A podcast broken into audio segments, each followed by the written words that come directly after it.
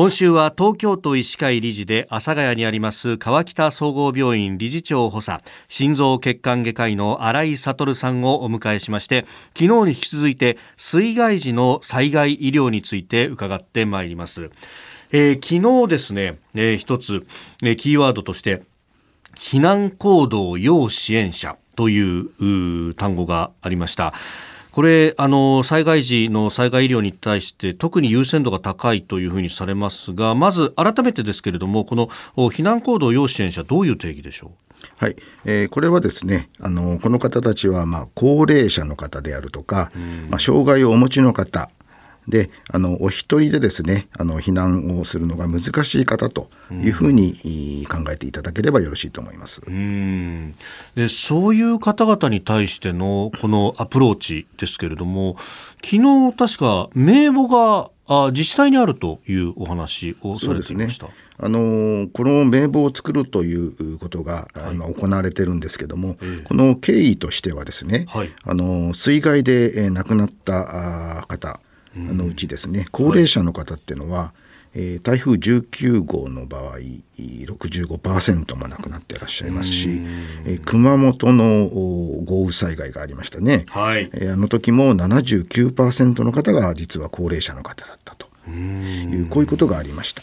でそこでですねあのそういった高齢者の方であるとか障害をお持ちの方の、はい、それぞれ、えー、そういう方たちを把握するためにですねあの名簿を作りましょうとい。うことが、はい、えー、国の方で災害対策基本法というのを作り直してですね、はい、改正しまして、うん、えー、市町村が作るということが今行われています。こ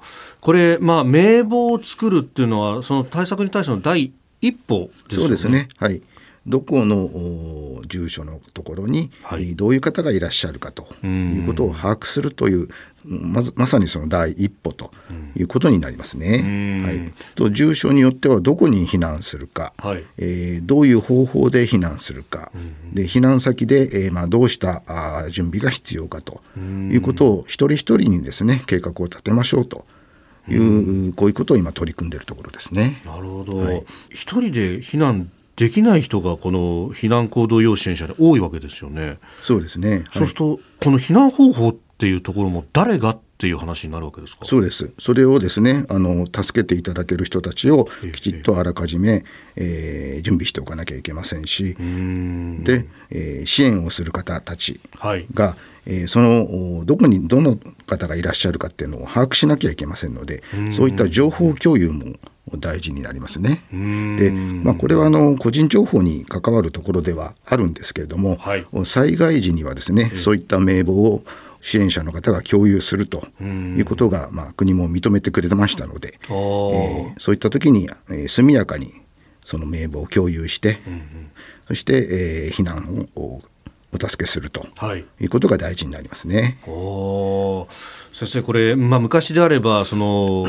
個人情報保護法であったりとかあるいは個人情報保護条例というものでなかなか壁があったところですよね。はい、で今災害時はとおっしゃいましたけど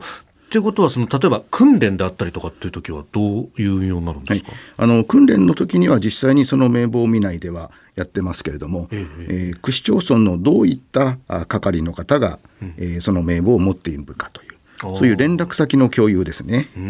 そういうのはやりましょうということになって訓練に組み入れてます。なるほど。はい、でこれその誰がという部分でこう担当する方っていうのは、これ行政の人たちだけじゃ手回らないですよね。そうですね。もちろんそうなんです。うん、そこでですね、あの地区の医師会もそこに含まれますし、うん、え在宅の医療の方々ですね、そういう方たちも含まれますね。あはい、どうなんですか、地域の例えば民生委員の人たちだとかっていう、まあ、その辺の地域のネットワークの関わり合いっていうのは、まあ、これから先の課題になりますそうなんですね、ままあ、なかなかそこまで細かくっていうのはね、えー、あの地域で今、取り組んでいる最中なんですけども、今言われたような人たちも大事になってきますね。はいえー、川北総合病院の心臓血管外科医新井悟さんにお話を伺っております。先生明日もよろしくお願いします。よろしくお願いいたします。